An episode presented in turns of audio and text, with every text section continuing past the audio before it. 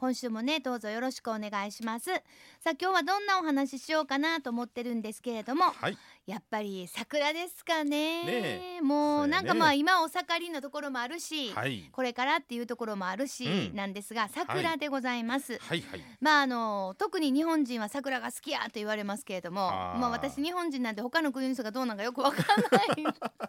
そりゃそうやね。わかんないけどやっぱりなんかこうまあウキウキだけではない、うん。あのハラハラとなんでしょうこう、はい。散りゆく姿もありますしですで,、ねやっぱりなんかこうななんていうかでもなんか特別な思いがありますよね。うん。それはなんかもう。なんかねあの美しさと儚さと。そうですね。ね。それがまあやっぱり私たちにはこうぴったんこくるなというねねはい感じが。まあいわゆるまあ美学。やっぱり美うんっていうのはその国の文化によって全く捉え方が違うから、私らが綺麗やな思ってるもんもはあ思わなかったり、ね向こうがはあ思ってるもん私らがもう綺麗思ったり、ね花は桜人は武士ですか。そうですね。かありましたな。に。ええ。ねもう私のね祖先は全く武士じゃないですけども。さあそれでは今日はあの桜についてはい。ということですから、やはりあの桜が有名な札所さんというのもまあ、はいたくさんあるんですが、そはい。そすね。の中でもということで今日は、はい。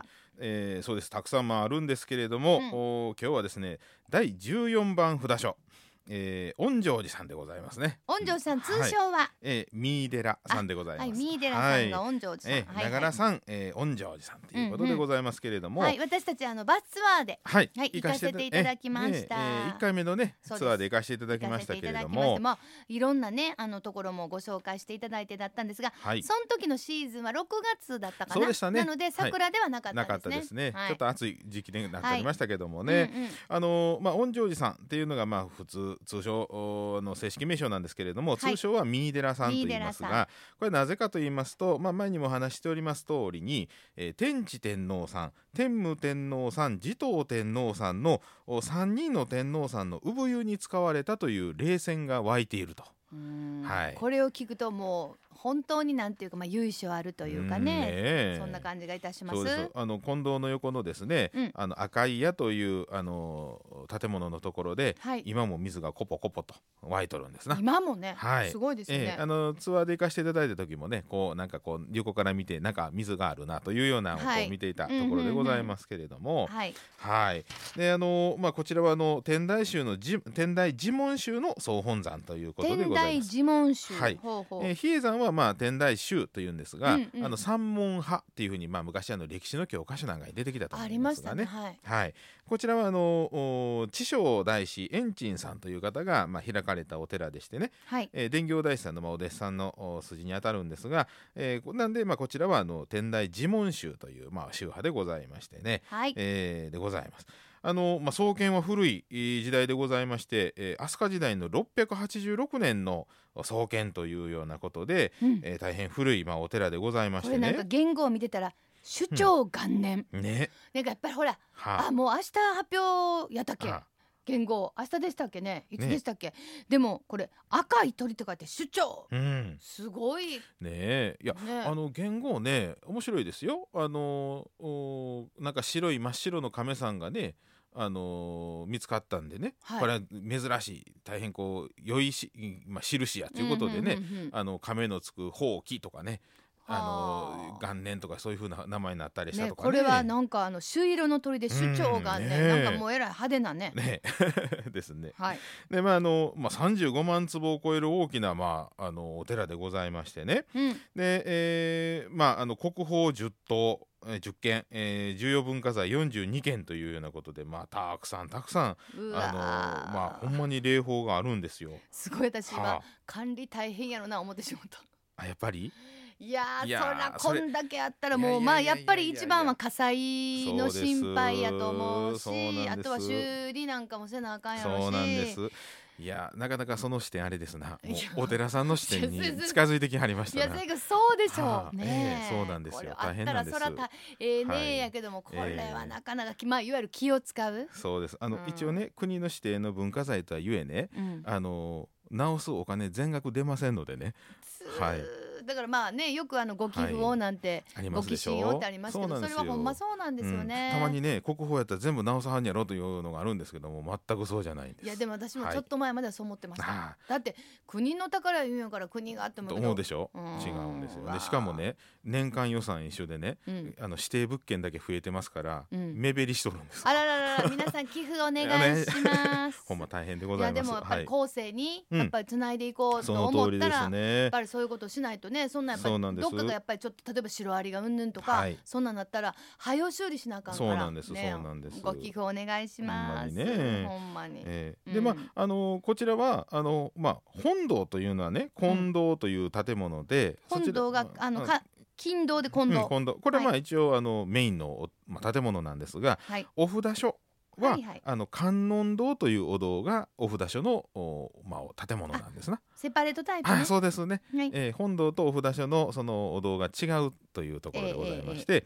えーもともとね観音堂さんはねあの、まあ、当然山の中にあったんですけれども、うん。あのまああー今現在の場所にはあの1477年に移ってきはったんですけれどもね、はえーそこにまあありまして、えーご会長はまあ33年に一度で、えー如意輪観音さんがお祭りされております。うんうんうん。はい、次回はね2042年だそうでございます。ちょっと先、ちょっと先やね。ちょっと先かもしれません、そこまで頑張って皆さん行きましょう、はい。本当に。そうそう。せっかくいただいた命ね細なごをね。行きましょう、はい。そうね細名号が大好きです、はい。それとあとはあの、うん。私もつかせていただきました。鐘ね。そうですね。もう本当たくさん文化財ありますけれども、はい。まあやはりあのミーの晩鐘と言われましてね。あの大変こう美しい音色でございましてあの、まあ、この有名なね、うん。えー近江八景の一つとしてもこうありますんでね。うんはい。このミーの晩鐘も、まあ、つけますんでね、ええ。自由に、はい、ついていただいたりとか。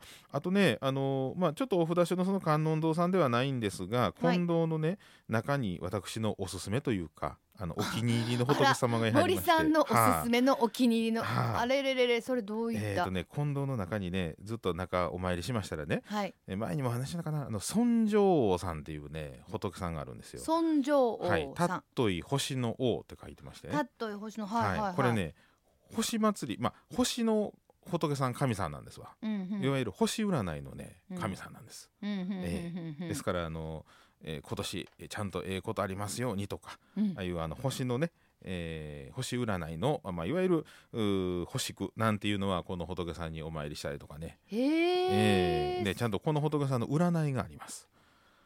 星占いが。ほうほうほう。宿陽経っていうのがあってね、宿どんな字でしたっけ、えー宿は宿。宿ですね。はい。で曜日のように、はい。えー宿陽経というのがありましてね、はい。えーこれはあの、まあ、弘法大師さんが持って帰ってきはったと言われるその、まあ、宿陽経というお経があるんですが、まあ、それにずっと星占いがね書いてあるんですよ。解説してあるんですわ。へええー。でそれでねうん。あの自分の生まれたあ星をまあ見ましてね。でその年の自分の年月日のあの、まあ、星の運行を見ながら吉凶を占うというね、あまあ要するにはい。こあのこの日は何でも調子そそうやでとかそうそうそう。この日はちょっとあかんよとか、うんうんうんうん。あのちなみにね要は大安吉日とか仏滅とか言いますけど、あれはね時間の吉凶なんですよ。え？あれ日にちじゃないんですか？そう。あれはその日の時間のいい時間悪い時間なんですわだからその日がいいか悪いかも実は別問題なんですよ。どうしましえょう。それは実はこの、まあ、星占いのそこで見ると、まあ、この話はまたあれ、れやね長なるんでまた、これでも一回ねちょっとあの、はあ。話 ものすごい興味ある。はい。これ結構だってうん。森さんも嫌いな方じゃないんですよねこのお話、あのちゃんとね僕もこれ一回お勉強会に行きました。でっていうのはあの密教のお伝法勘定という一番大事な儀式があるんですが、はい。それをやる日も実はこれでしあの調べてやるんですよ。それやったらやっぱりこれちょっと、ここれの言うその日にちその日,、ね。日付というか、ええええええ。ちょっと気になりますね。ねそうです。お気に入りの方がいらっしゃる。そこにね尊上さんそそのまあ仏さんでございまはいしてね。尊上さん、えーぜひともまあちょっと行かれたお参りされたらわね珍しい仏さんです。はい、はい。さああのちょっと桜の話しましょうあそうはい。ね。えーあのまあ三井寺ささんは本当桜も1000本以上いうことでございえー、ましてね、そんなにあんにゃうんすごいらしいんですよね。うんうんえーあのまあ、観音堂に向かいます石段がずっと続くんですけどそこも左右に桜がずーっとありましてね、うん。えーでまあ、参道にもありますし、で特にね、あのー化石橋というね橋がありまして化ね石橋、はい。はい。そこのね橋から、あのーまあ、疎水にかかるんですけれども、うん、そそこにはもうたくさんこの桜を撮影する人が集まってきはるらしいですよ。あもういわゆるね、スポット、そうですね。映えですか？映え、はい。映えスポット、はい。ですね。うんうんはい、でまああの今年もですね、えーそのまあ夜間のお拝観ということでライトアップをされるようでございあライましてトアップ夜桜もあるんや。はあ。えー3月の29日うんですから、えー、おとついかな、うんうんうん。えーからあ4月の14日日曜日までな今ちょうどやってます。はい、やってはりましてね。夜6時半から、えー9時30分。あ結構長いはい間。、ただあの受付は9時終了です。夜のね、はい、はい、ですから夜9時までに、えー滑り込んでくださいと入ってくだい。うことさいです。ね。はい、今年のライトアップは4月14日日曜日まで、はい、夜6時半から9時半、受付は夜9時まで。ということでございます。はい。い、やでも1000本以上もあるという。うん。まあやっぱりこうお寺の夜となると、はい。まああのまあものすごい派手にしてはるところもありますけど、そうじゃないところは非常にまあ有限なね、ねえー感じございまして、しなんかこう。いいですよね。うんなんか桜とかわーわーっと行くんかなと思うけど、やっぱお寺さんの中にある 桜しっぽいと言って。ねうん、あれも好きです。私も綺麗です。はいさあ、そして春の特別拝観もあると伺いました。はあの5月の19日日曜日まで、えーこのお札所のお建物お堂になります観音堂でございますがこちらの内陣を特別公開されておりましてね、はい、これもあの3月29日から始まっておりますがあ平安時代の秘仏でございます。重要文化財の愛染明王さん、うん、えー鎌倉時代の毘沙門さんをお拝むことができるというね、えーちょうどあのご本尊さんの脇におられましてね、はい、えーなかなか平安時代と鎌倉時代ですからね。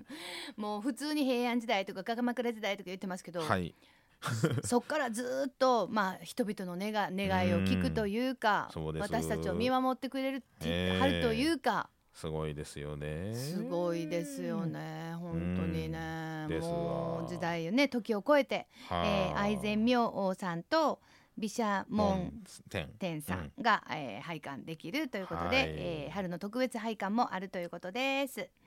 さて拝観時間は朝の8時から夕方5時ライトアップ期間の3月29日金曜日から4月14日日曜日は夜9時までです。4月15日月曜日以降の観音堂内の特別拝観は朝9時から夕方4時までです。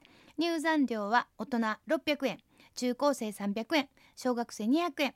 特別拝観は別途300円文化財収蔵庫は別途300円が必要です。電車でのアクセスは京阪三井寺駅から歩いて10分。または JR 大津駅 JR 大津京駅から大津京駅から京阪バスで三井寺歩いてすぐのところです。で車でのアクセスは名神高速道路大津インターチェンジより湖岸道路経由でおよそまあ10分、うん。駐車場は350台。はい。まあ、行産ございます。駐車料金は500円ということになっております。ぜひぜひね桜もめでに三井寺さん、ね、よろ春しいですな。はい。行ってみてください